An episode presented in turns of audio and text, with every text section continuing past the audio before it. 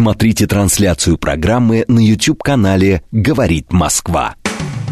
Доллар, Форд, демократы, республиканцы, Кока-Кола, бургеры, бейсбол, Голливуд. Что такое США и что значит быть американцем?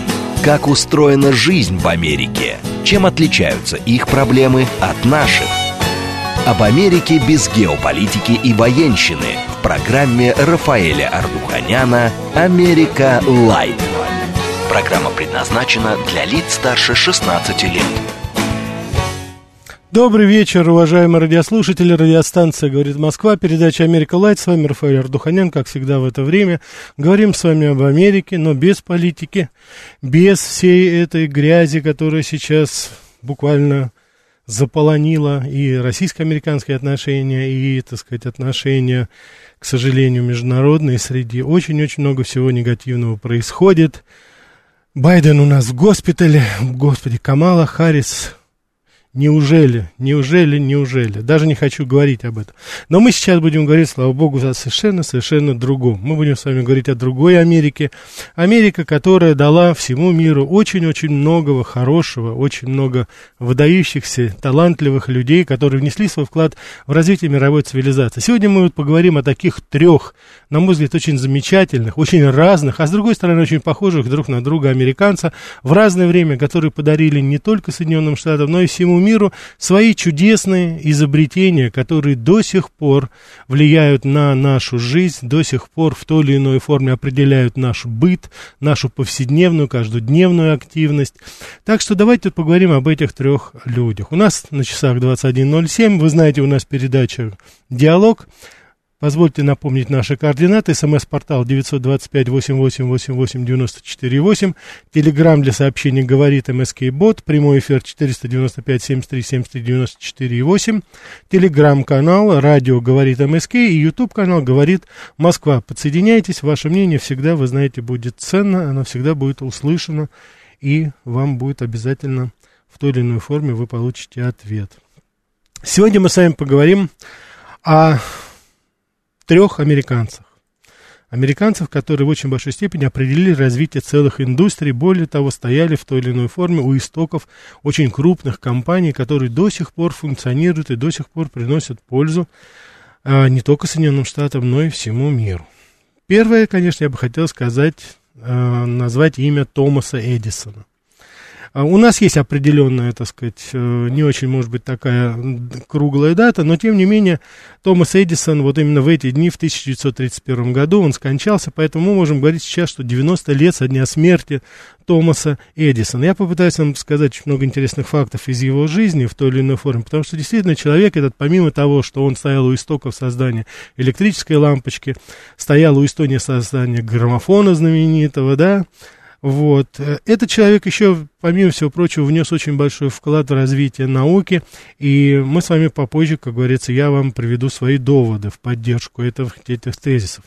Второй человек, о котором я хотел бы рассказать, это Роберт Фултон. Роберт Фултон – это создатель первого парохода, как мы с вами прекрасно знаем. Это было испытано как раз э, на реке Гудзон, около Нью-Йорка, в далеком-далеком 1800 а, в 1803 году, потом, соответственно, в 1807 году было, а, вот, несколько раз у него предприняты, так сказать, попытки. Тоже вот в это время, 14 ноября, недавно было его день рождения. Он родился в далеком 1765 году, но, тем не менее, вот, так сказать, тоже определенная, как говорится, дата, чтобы воздать должное гению, таланту этого человека. Третий человек, о котором бы я хотел поговорить, это э, Исаак Зингер. Я думаю, само, сама фамилия уже вам говорит, э, даже если вы никакого отношения не имели к пошивочной а, делам. Я думаю, что наверняка, особенно наша уважаемая и очаровательная женская половина, наверняка вспомнит об этом. Конечно же, это создатель знаменитой машинки Зингер. Тем более, что она в очень большой степени связана и с Россией. И тоже я как раз сейчас не буду вас погружать в какие-то, знаете, технические детали создания вот этой машинки. Тизингер, он прославился еще и, помимо всего прочего, и в других сферах. И, кстати, в какой-то степени для меня это было определенным открытием. Я вам потом расскажу, что я конкретно имею в виду. Так, сообщения идут, спасибо вам большое. Я начну свой, так сказать, такой а, так сказать, свой, свой монолог по поводу этих людей, и по ходу будем, конечно же, принимать ваши звонки или ваши пожелания. Значит, что здесь для нас интересно? Я, во-первых, хотел сказать, что я не знал, но вот я узнал, что Томас Эдисон, помимо всего прочего, что это был, конечно, человек, который награжден был высшей наградой Конгресса в 1928 году, незадолго до своей смерти, но в 1930 году, за один год от своей смерти, Томас Эдисон стал иностранным почетным членом Академии наук СССР. Я хочу вам напомнить, что 1930 год это еще до того, как установились дипломатические отношения между а, Советским Союзом и Соединенными Штатами Америки. Так что это тоже, так сказать, достаточно любопытный факт. Он с благодарностью это принял, и это, так сказать, звание. Вот, э, и, так сказать, я думаю, что это тоже в очень большой степени говорит об о том, что этот человек был достаточно открыт, не только технически, не только, но и вообще, так сказать, в целом. Вот. Что объединяет этих людей? Почему я вот их, именно вот этих трех людей объединил и хочу вам рассказать? Потому что это люди очень разные. Один из них прожил долгую жизнь, другой, так сказать, не очень, так сказать, как Роберт Фултон, допустим. А, один был прекрасный семенин, другой женился, бог знает сколько раз. Более 20 детей у него было, 23, 24, он даже сам толком не знал. Я сейчас говорю о Зингере, конечно. Но была одна вещь, которая их объединяет. Это абсолютная детерминированность и целеустремленность. С малого детства эти люди прекрасно понимали в той или иной форме, в той или иной степени, они осознавали свое предназначение, и они полномерно в сложных условиях шли к намеченной цели. Вот Эдисон, допустим, пользовался любой возможностью для того, чтобы в той или иной форме узнать что-то для себя новое, в мастерской или, или еще где-то, где бы он ни находился. Они переезжали из одного штата в другой. Вот, посещал школу, потом он, как говорится, ее бросал, потом он походил в мастерские, где он посещал, э, значит, учился э, э, простым ремеслам, ходил в народную библиотеку, читал очень много книги. Э, в 12 лет он уже прочитал историю возвышения упадка Римской империи, историю Великобритании, историю реформации. То есть был очень начитанный человек, и помимо всего прочего он еще, э, значит, и, так сказать, читал научно-технические книги. Вот. И более того, пытался повторить некоторые эксперименты. И в то же время, вот учась, он помогал своей маме в продаже фруктов и овощей. Вот, денег, конечно, катастрофически не хватало. Вот, устраивается газетчиком в 1859 году на железнодорожной линии. Порт Гурон и Детройт. Заработок там всего 10 долларов в месяц. Вот. Он, тем не менее, продолжает увлекаться. Химические опыты. Вот. И, наконец, в конце концов, он, значит, ни много ни мало добивается, там, на одном из своих, там, стоянок поездов, он договаривается. Можете себе представить, да, так сказать, тинейджер, парень, которому еще, так сказать, 15 лет не исполнилось, он договаривается с руководством станции, где он работает, собственно говоря, вот в этом депо, чтобы в одном из брошенных вагонов ему разрешили устроить, ну, ни много ни мало, как лабораторию, в старом багажном вагоне. Вот. И более того, и делая какие-то опыты, он так сказать, думает о том, как вот увеличить спрос на продаваемые, допустим, газеты. И вот э, приводится такой пример. В 1862 году, как вы понимаете, по году это гражданская война, главнокомандующий Северной армии потерпел серьезное поражение, Томас просит телеграфиста передать краткое сообщение о сражении на все промежуточные станции. И в итоге ему удалось увеличить продажи газет на этих станциях несколько раз. То есть вы можете себе представить, он заранее оповещает по мере продвижения поезда, дает, так сказать, телеграфисту задание. Это надо же убедить еще было этого, да? Вот представьте себе, взрослый телеграфист и вот этот мальчишка. И когда поезд идет туда, то, конечно, все люди, которые они узнают об этом, а, на станции, где останавливаются поезда, там уже выбегают люди с этой новостью, и э, продажи сразу увеличивают. Вот, поэтому... Uh, как ни странно, в итоге ему удалось увеличить продажи газет абсолютно на всех станциях в несколько раз. А немножко позже он становится уже, можете себе представить, еще в неполные 20 лет он становится издателем первой поездной газеты. Вот, тогда же у него проявляется интерес уже, как говорится, к электричеству. И как вы думаете, а, значит, в, опять же, говорит о человеке, в, немного позже, в 1662 году, Эдисон спасает от движущего поезда сына начальника одной из станций. Начальник, конечно же, ну вы можете себе представить, он был очень рад, он обращается к нему. Ну хорошо, как же мне тебя отблагодарить, Томас? Ну вот что можно было в этой ситуации, когда нужда, когда семья, так сказать, когда он один, у него маленькая зарплата, что может попросить человек? Ну, конечно, наверное, бы попросили, большинство бы людей попросило бы деньги, но это, это не Томас Эдисон. Он попросил его ни много ни мало обучить телеграфному делу бесплатно. И вот так состоялось его знакомство с телеграфом. Он сразу устраивает первую телеграфную линию между своим домом и домом товарища. Так что, опять же, вот видите, это, так сказать, э, тоже в какой-то степени, конечно, символизирует и говорит о том, что это, что это был за человек. Каждый раз он бросал себе вызовы и каждый раз пытался ответить на это. Вот. Так что э, аналогичная ситуация ведь складывалась и у Роберта Фултона, допустим, да. Он родился, как я уже сказал, в 1765 году, то есть это конец, вы можете себе представить как раз вот тот период. Это еще Соединенные Штаты колония Англии, вот. Но уже тогда, вот уже постепенно-постепенно э, он, так сказать, интересуется этими делами. Он очень хорошо занимается по геометрии, математике, совмещает это с работой, помогает по дому.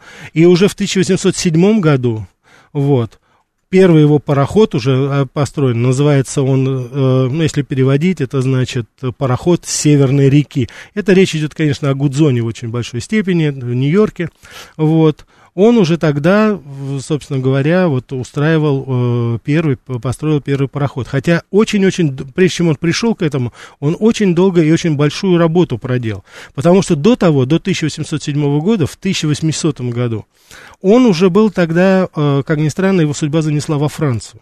И ни много ни мало, потому что его отец был знаком через своих знакомых ни с кем иным, как с Бенджамином Франклином. И именно Бенджамин Франклин, отец-основатель американского государства, он посоветовал уже после войны за независимость, он посоветовал, э, значит, э, Фултону поехать в Париж, во Францию, потому что это был тогда центр, не кому-нибудь, а к самому Наполеону Бонапарту, вот.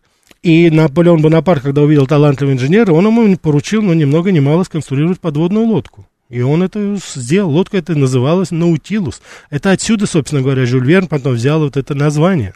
Фактически это была первая подводная лодка в истории человечества. Вот именно в таком виде, в каком мы ее знаем. Вот.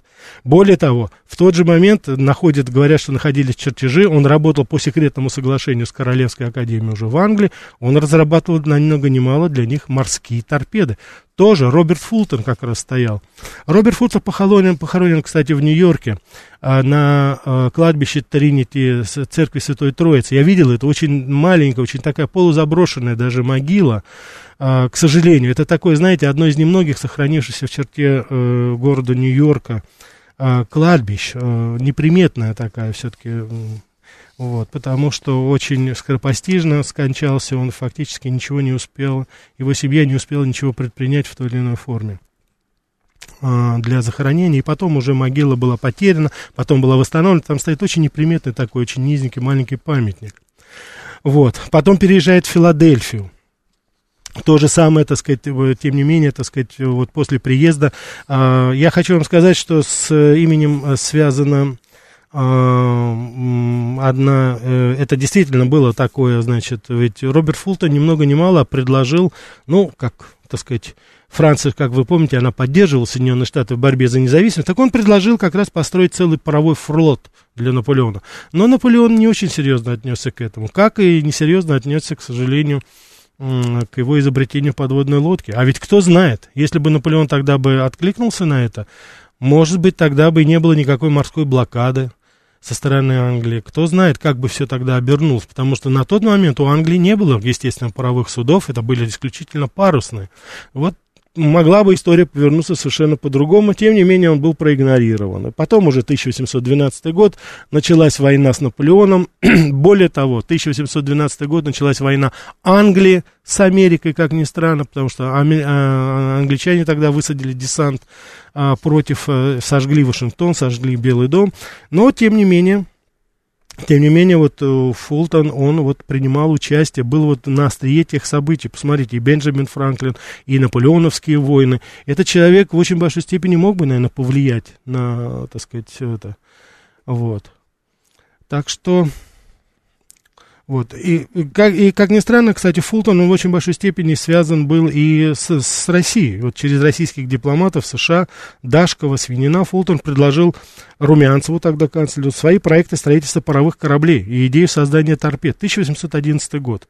Он получил, кстати, очень широкую поддержку в, в Российской империи, но, опять же, война помешала, потому что не успели осуществить. Более того, даже Фултон, так сказать, начал строить пароход, и один из них носил э, имя императора России. Вот. И тогда он мог бы стать уже э, владельцем эксклюзивного права для строительства пароходов для нас. Вот. И Александр I, наш император, тогда представил ему намольное право, право на эксплуатацию паровых судов на линии Санкт-Петербург-Кронштадт вот, в течение 15 лет. Но, к сожалению, Фултон не смог воспользоваться этим договором, так как э, не выполнил основного условия, в течение трех лет не ввел в строй ни одного судна. Но он не успел просто, потому что в Америке тогда бушевала война, естественно, еще не оправилась э, Европа от этого, поэтому вот в очень большой степени это не состоялось. Поэтому контракт достался, он был осуществлен потом потому что, ну, потом уже в 815 год Фултон скончался, а контракт достался шотландскому промышленнику Чарльзу Бёрду, и он, собственно говоря, осуществил это.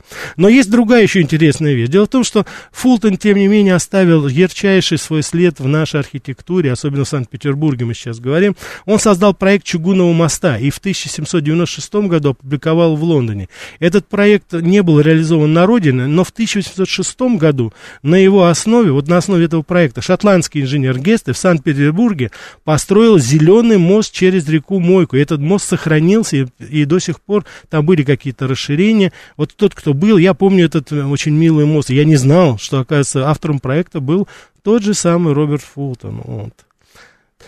Вот. Ну, и 1615 год, к сожалению, скоропостижная смерть. Так, давайте сейчас... Так. Так, спасибо. Давайте возьмем пока, да, чтобы не очень. Да. Слушаю вас, добрый вечер. Добрый вечер, Рафаэль. Да. Огромное спасибо за такую очень яркую, интересную, насыщенную передачу. Спасибо вам. Слушаю просто с огромным удовольствием. Жду с нетерпением, когда вы про Зингера начнете рассказывать. Спасибо, сейчас начнем. Насчет, э, да, насчет э, э, Томаса Эдисона. Я, когда прочитал книгу Генри Форда «Моя жизнь, мои достижения», ну, мы все знаем, какой это тоже был яркий э, человек, необычайно э, одаренный, гениальнейший, я имею в виду Генри Форд. Но он мало о ком хорошо отзывался. Вот единственное, о ком он, если мне память не изменяет, Угу. О ком он очень хорошо отзывался или считал его своим личным другом, это был Томас Эдисон.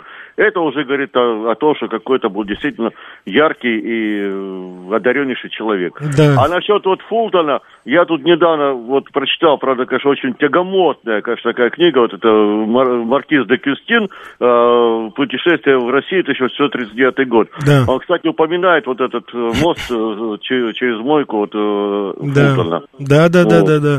да. Так что Отлично, спасибо. Жду, жду, жду теперь про Зингера. Хорошо, спасибо, спасибо. Все, Сейчас еще свидания. примем, давайте. Так. Добрый вечер, слушаю вас. Здравствуйте, меня зовут Анна. Добрый вечер, Анна. Рафаэлю, можно в любви признаться? Конечно.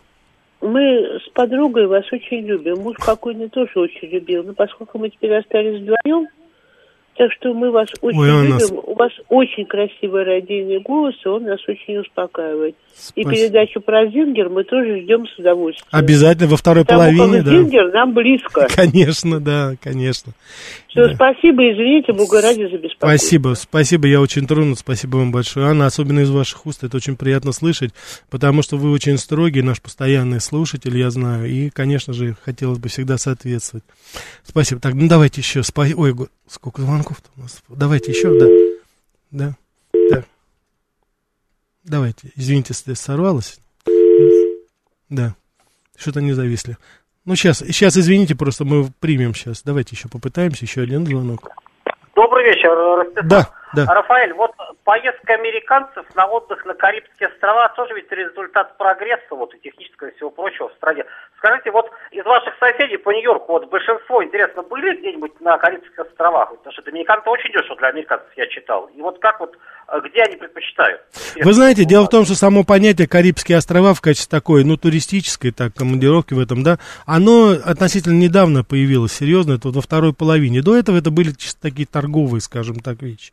Поэтому эта линия, они встали, вот, от, открыты были после Второй мировой войны в полном объеме. Поэтому, если кто-то ездил, то это с какими-то научными, какими-то торговыми экспедициями. Как таковых вот таких, знаете, посещений туристических не было.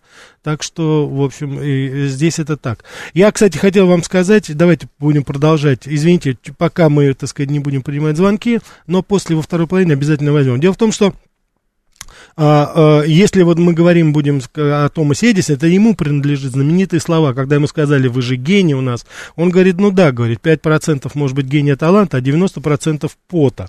Вот он вспоминает, что э, до самого последнего времени он работал в среднем по 19 часов в сутки. Вот это был график работы, как говорится, Томаса Эдисона. Причем, более того, Томас Эдисон выгодно отличается, вот, э, ну, может быть, кроме Зингера, тем, что это был, помимо того, что был талантливый инженер, это был еще абсолютно потрясающий коммерсант. Это человек, который зарабатывал буквально на всем. Я вот вам приведу такой пример, что, э, как ни странно, вот один из первых, э, кто изобрел машины по подсчету голосов, вот то, что мы, у нас недавно Америка столкнулась, э, уже, конечно, на другом технологическом уровне во время время президентских выборов 2020 года, 2020 а, года, это первую машину изобрел Томас Эдисон. Более того, он изобрел такую же считальную машину для подсчета там как биржевых котировок. Уже в тот момент, вот тогда, именно в это время. Поэтому, конечно же, изначально, так сказать, это каждый раз, что его отличало, это было всегда практическое применение какого-то. Всегда было какое-то практическое применение. Вот я хочу вам сказать, что, допустим, э, усовершенствованная система телеграфирования биржевых бюллетеней, он ее продал Golden Stock Telegraph Company за 40 тысяч долларов. Это огромная сумма в то время была, в конце 19 века.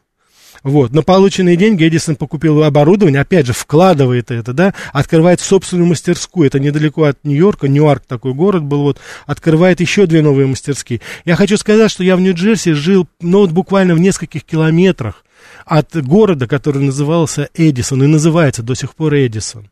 Я, когда приехал, я еще не знал этого, но это как раз вот и было то самое место, где Эдисон развернул вот все свои эти разработки. Э, в тот же момент общество Нью-Йоркского автоматического телеграфа предложило Эдисону усовершенствовать автоматическую телеграфию. Это вот перфорированная бумага, которая передавалась, она прочитывала аж вплоть до э, первых электронно-вычислительных машин. Это тоже у истоков стоял. И, как ни странно, посмотрите, вот данные. Изобретатель решает поставленную задачу, там частота передачи. И на тот момент вместо максимальной скорости передачи на ручном аппарате 40-50 слов в минуту, он доводит ее до 3000 слов в минуту. Автоматизирует это. Вот. Так что, конечно же, это опять же практическое сразу применение. Вот едет в Англию, там, так сказать, то же самое учится, э, занимается, так сказать, тем, что создает, так сказать, еще, как говорится, ну, усовершенствует, так сказать, новые э, системы телеграфии вот на тот момент. И, собственно говоря, вот э, я помню прекрасно Менло Парк, это тоже вот это место около города Эдисона, где он создает уже такую полномасштабную свою лабораторию. Сейчас там находится, вот на пересечении там первой дороги Нью-Джерси Тернпайка находится огромный мол, и там есть музей небольшой Эдисона, и все люди там знают это, они, конечно, с очень, с очень большой такой э, гордостью вспоминают говорят о том, что именно здесь, именно здесь творил знаменитый знаменитый Томас Эдисон.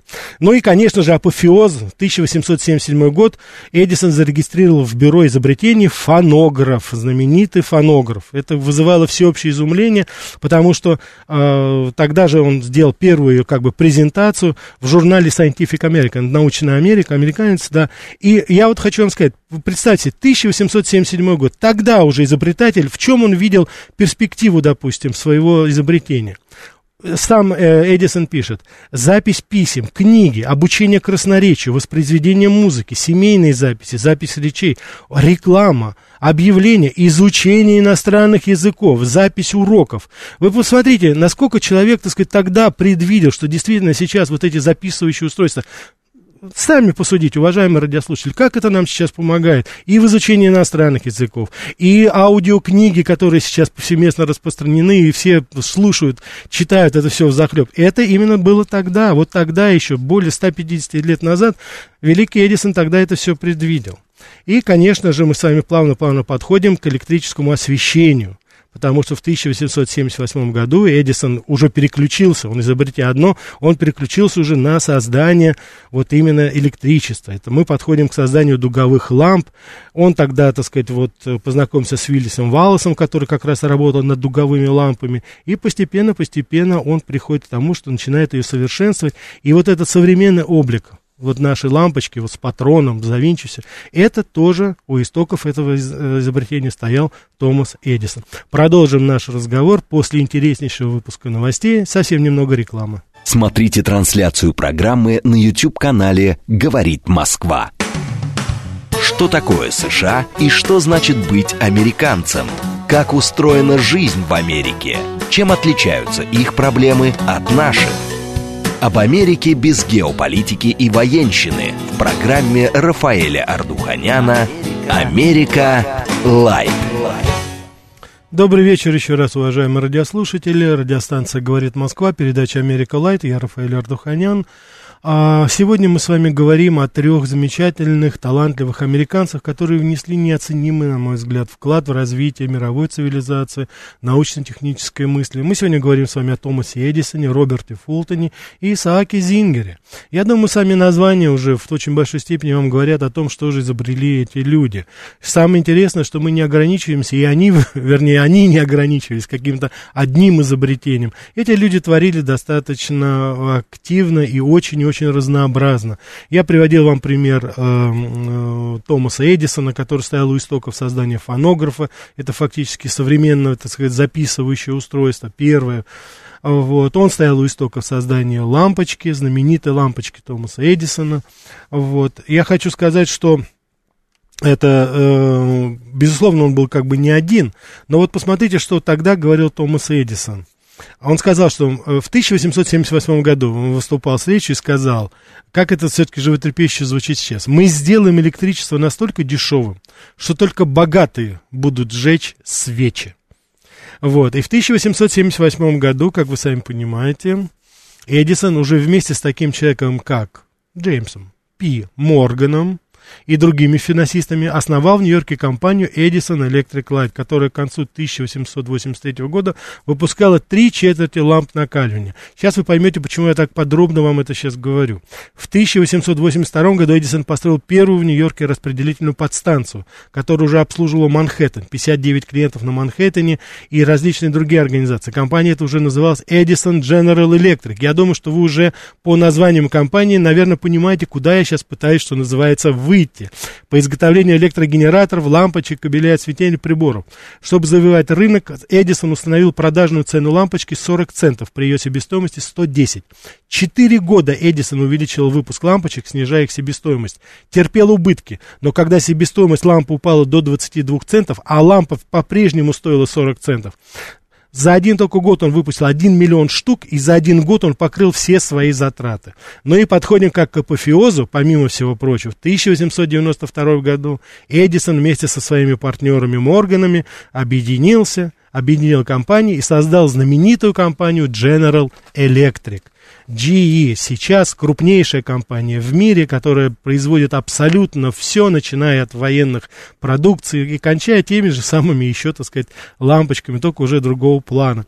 Но посмотрите, какой широкий бы диапазон был у этого человека и предпринимательской сфере, и, соответственно, конечно же, в инженерной. Да. Человек был очень богат, финансисты на него, как говорится, молились, но не без, как говорится, не без изъяна, потому что его противостояние с Николой Теслой, с которого он принял на работу молодого инженера, и фактически препятствовал развитию уже Николы Теслы. Ну, я не специалист, я думаю, что специалисты с техническим образованием а, более, может быть, подробно могли бы рассказать о том, как э, Томас Эдисон со своей идеей постоянного тока боролся с Николой Теслой, который был сторонником переменного тока. Дальше мои технические экспертизы заканчиваются здесь. Я не буду, так сказать, сейчас с умным видом говорить уже о каких-то технических вещах. Но, тем не менее, они потом разошлись. И, кстати, Никола Тесла, уйдя потом от э, Томаса Эдисона, он там же, недалеко от Нью-Йорка, на Лук-Айленде, основал уже свою, как бы, лабораторию. Ну, а сейчас давайте перейдем к нашему третьему персонажу. Исаак Зингер. И это, так сказать, тоже любопытный человек. Может быть, так сказать, в очень большой степени с человеческой точки зрения интересен, но не менее, а может быть и более.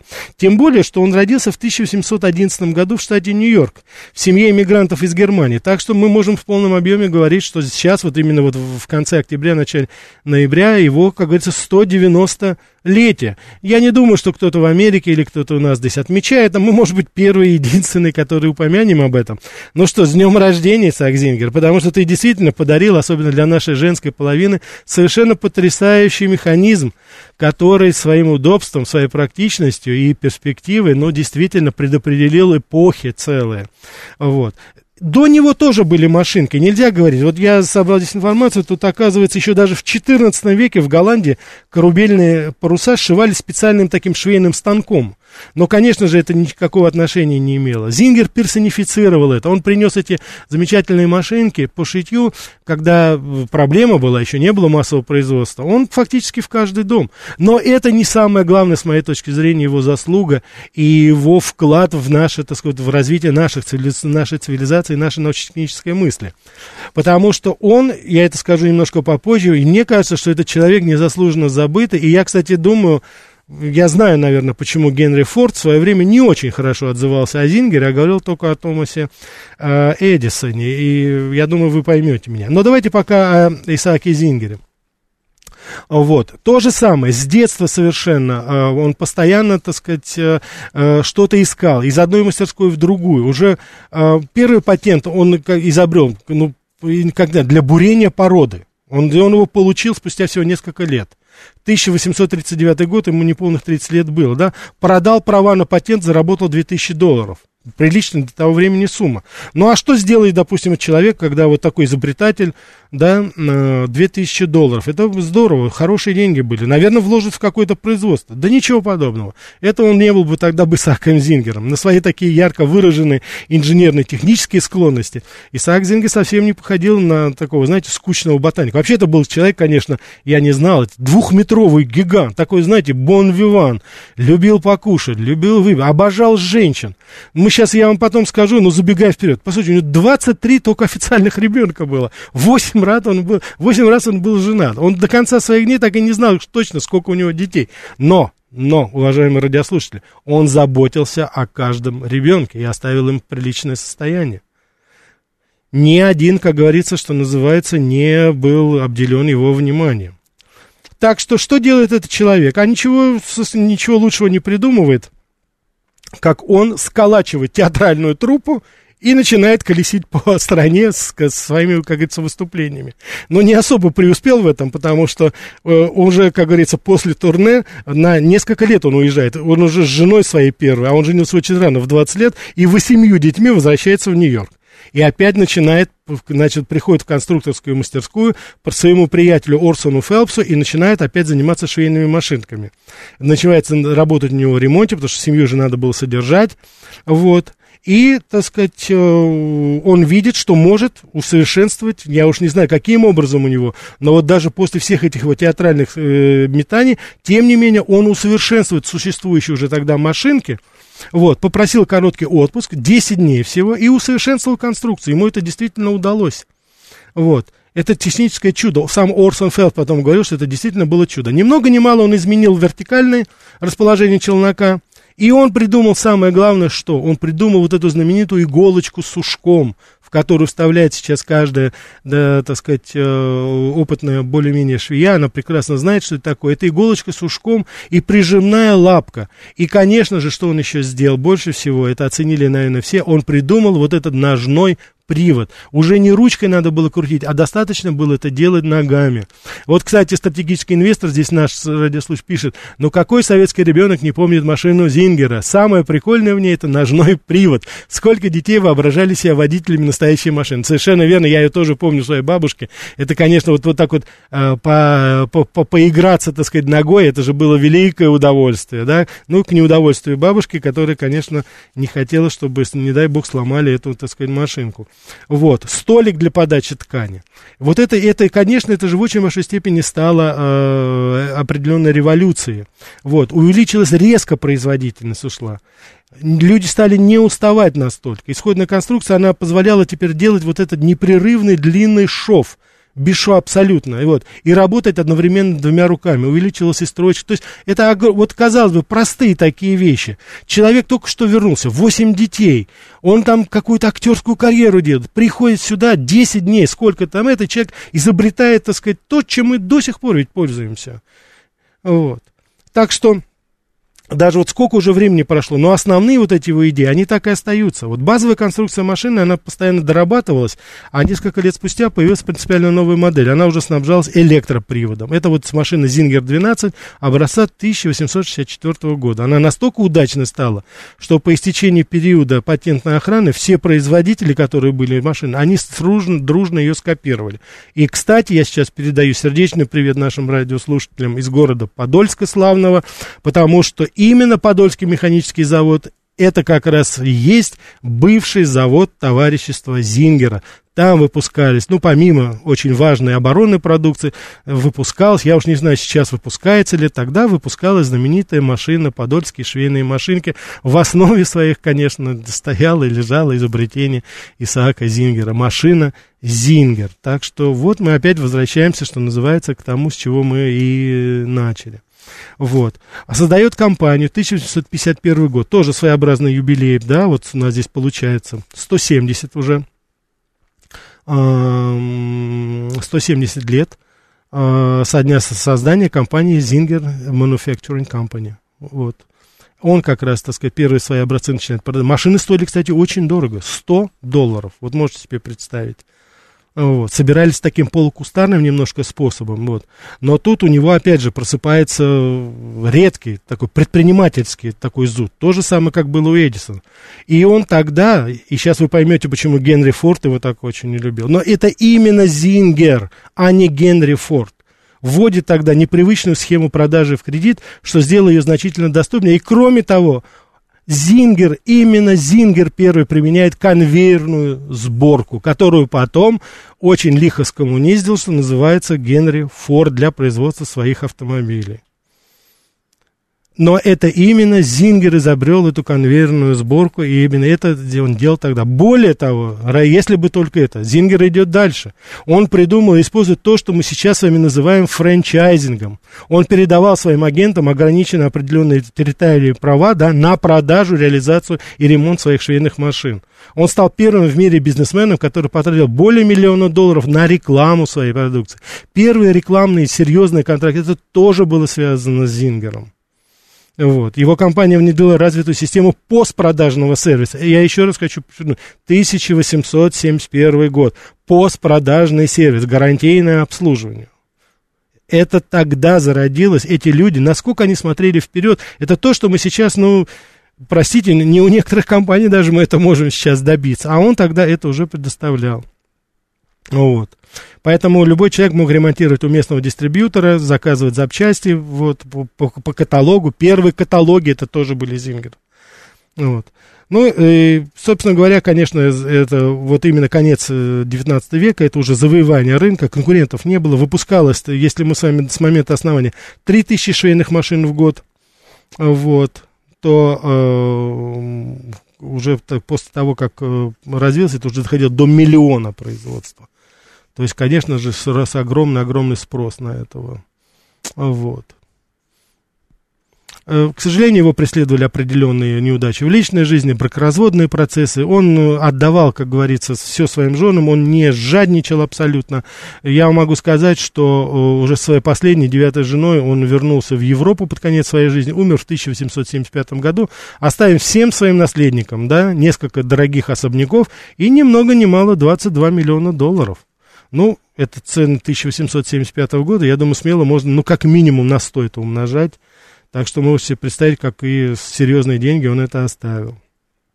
Вот. В 1896 году, так как вот я говорил, что ростом продаж Зингер обосновывается уже в Российской империи, образовано акционерное общество, мануфактурная компания Зингер, позже компания Зингер в России – вот, и из-за рубежа уже это не вводилось, э, и в 1902 году начало производство машинок вот внутри страны. Это все было в Подольске, вот в 1902-1904 год, то есть, как вот вы сами понимаете, более там, 116-117 лет тому назад в Подольске был открыт завод, который уже выпускал, это уже был русский логотип, Зингер, так это и называлось. Вот. За 10 лет всего уже в Подольске было произведено, это до революции, до Первой мировой войны, 600 тысяч швейных машинок. Ну, фактически это. Но самое интересное, опять же, я вам здесь приведу. Как вы думаете, куда поставлялась продукция Подольского завода швейной машинки «Русский Зингер»? Мы ее экспортировали в Японию и в страны Европы, Китай, Турция, Персия и так далее. Качество было очень высоким. Зингер говорил о том, что это так сказать, э, один из лучших, так сказать, вот э, по качеству, так сказать, то, что было сделано. Потом специалисты Зингер это отмечали. И ни много ни мало Зингер был удостоен звания поставщик двора его императорского величества. Так что, а к концу уже, к Первой мировой войне, продажи Зингер по миру составляли уже более трех миллионов машинок. Я напоминаю вам, что продажа тогда цена была в районе 100 долларов. Так что, да, конечно же, как вы сами понимаете, вот такая вот ситуация складывалась. Поэтому франчайзинг, конвейер, да. Давайте вернемся еще, так сказать, к Эдисону, чтобы, да, э, э, Тут Владимир из Америки нам пишет, что Кайла признали невиновным. Ну, мы без политики, Владимир, спасибо, что вы сообщили. Я рад за этого молодого человека насколько можно быть, э, так сказать, э, радоваться в этой ситуации, там все-таки три трупа, ну, так сказать, э, мы сегодня, мы сегодня говорим о других американцах, да. А Томас Эдисон, нас, я хочу сказать, что, конечно же, э, с гордостью могу сказать, что и наш замечательный э, изобретатель Ладыгин, он внес свой вклад, и Эдисон, кстати, это отмечал, потому что не только Эдисон стоял у истоков создания лампы накаливания. Честь изобретения принадлежит и германскому изобретателю Генриху Гебелю, и э, он это отмечал. Он первым, кто догадался э, выкачать из стеклянной лампочки воду, ну, то есть вакуум создать. А вот наш изобретатель Ладыгин Александр Николаевич, он первый предложил знаменитую э, нить накаливания. Не из угля, а из, так сказать, уже так называемая вольфрамовая вольфрамовая, так сказать, нить, это изобретение уже нашего изобретателя, нашего изобретателя Ладыгин. Так, давайте возьмем еще звонки, спасибо. Да, слушаю вас. Алло, еще да. раз добрый вечер, Рафаэль. Да. Вот знаете, что вот поражает просто потрясающая какая-то невероятная деловая хватка вот этих людей. Ну, насчет Фултона, может быть, тут трудно сказать что по поводу его деловой хватки. Угу. А вот э, деловая хватка вот этих просто, вот, конечно, феноменальнейших людей. Это просто, конечно, вот, ну, уму непостижимо. Ну, наверное, действительно, вот американская земля вот дает такое, да, вот, вот э, способность развивать вот такие вот деловые качества. Ну, по крайней вот. мере, им не мешали. Им не мешали. Да, Вы им понимаете, не мешали, в чем дело? Им да. не мешали, конечно, безусловно. А вот скажите, пожалуйста, а с чем было связано все-таки, что вот машинки Зингера вот так дорого стоили. Казалось бы, вроде должны быть дешево. Что там материал какой-то шел, там металл или Ну, что безусловно, Чего? безусловно, да, спасибо. Дело в том, что, безусловно, я-то еще помню, вот я говорю, я помню еще бабушкину машину, это было совершенно качественный металл, с кучей цветного металла. Там каждая деталь, это было как бы произведение искусства, а это уже был современный Зингер, то есть это там, ну, начало 20 века, по-моему, было, я вот так, насколько помню, когда бабушка была молодая, ее там в качестве приданого как-то дали, там, или еще что-то. Так что, да, это было уникально. И потом, ну, человек или там семья вот с такой машинкой, ну, это, собственно говоря, куске хлеба можно было особо не думать. Потому что, как вы сами знаете, это не только в России, в других странах, когда эта машинка где-то появлялась, то есть, соответственно, обшивалась вся округа все приходили, всем нужно было что-то перекроить, перешить, и, конечно же, эти люди всегда были, что называется, пределе, всегда были заказы. Так что это кусок хлеба был, поэтому и дорого стоил. Давайте еще возьмем. Да, слушаю вас, добрый вечер. А, да, добрый день. Добрый. А, а отчество забыл, как ваше? Просто Рафаэль. А, Рафаэль, извините, вот э, то, что Эдисон изобретал, и это все же потом э, э, в убыток нам придет в дальнейшем. Mm. Вот. Кому в убыток придет? Я не понял. Ну, не, ну, ну то, то, что вот он изобретает и и, как говорится, а мы дальше цивилизации, потому э, и, и в дальнейшем она, как говорится, сама себе и, и, и в избыток придет. В избыток придет, да. Я не знаю, я не совсем понял, что вы говорите, но какие-то такие пессимистические, по-моему, взгляды. Э, я думаю, что если что-то случится с цивилизацией, но поверьте мне, не из-за изобретения Томаса Эдисона, Исаака Зингера или Роберта Фулта. Но в любом случае, спасибо за ваше мнение, так сказать. Да, так что понятно здесь все, да. Вот. Так, здесь еще несколько сообщений есть. Да. Так, Елена Сергеевна, спасибо вам за добрые слова, очень приятно, но я не буду, с вашего позволения. Вот, Александр пишет, был в музее Форда недалеко от Детройта, там есть две вещи, которые впечатлили. Оригинальный Форд Т, можно прокатиться, лаборатория Эдисон, там все, освещение в лампах Эдисон. Ничто так не впечатлило, когда увидел оригинал этих ламп, хотя тусклые они, честно. честно да, они были, ну, это вот еще раз говорит о том, что, но я вот хочу сказать, что Генри Форд, а, ну, в силу, по-моему, понятных обстоятельств, он не особо упоминал Зингера, потому что все-таки вот мы же конвейерную сборку связываем с Фордом, а оказывается это все-таки сделано было, и причем э, Форд говорил о том, что он видел это, то есть это действительно он это перенял, вот эту идею он взял именно от Зингера. Да. Давайте еще возьмем. Да, добрый вечер, слушаю вас. Добрый вечер. Здравствуйте. Здравствуйте. Очень интересная передача. Спасибо. А вот нельзя ли подсказать, у меня родственница в начале 80-х уехала с мужем в Америку. Угу. Вот как ее найти? Что посоветуете? Ну, вы знаете, что, неожиданно несколько вопросов. Я вам ничего не смогу здесь посоветовать. Так что, простите, здесь это сложно сказать. У каждого человека, который уехал в Америку, своя судьба, своя какая-то, так сказать, э, свой какой-то модус вивенди, так что мы... Сложно сказать. Я могу сказать одно, единственное, если человек не хочет, чтобы его нашли, то вряд ли вы его тогда найдете в Америке, потому что там затеряться достаточно просто. Так, Хорошо. Да, Владимир был в садах Дюпона, там в доме у Дюпона была сушильная машина для белья, 19 век. Совершенно верно. Это, конечно, Владимир живет у нас в Пенсильвании недалеко, там не в имении Дюпонов, это химические магнаты, совершенно потрясающие сады. А, и там, да, вот там собраны такие вот вещи, и сушилки тоже, это 19 век, прессы какие-то отжимные, тоже это были достаточно любопытные изыскания. Давайте мы еще возьмем. Добрый вечер. Будем максимально ваши звонки принимать. Здравствуйте. Здравствуйте, Евгений Москва. Да, Евгений. Э, а, а вот, э, знаете, конвейер, это, конечно, хорошо с точки зрения производительности, но uh вот я помню наши конвейеры, вот, там э, говорили, что работа очень, э, ну, очень трудно, и как бы большая текучесть была. Вот я хотел бы спросить, как uh на, на заводах Форда, как это все было? Я понял. Была эксплуатация рабочих. Я понял, да, я понял. Но это безусловно интенсифицировалось, безусловно была эксплуатация. Я единственное вам хочу сказать, конвейер конвейеру рознь.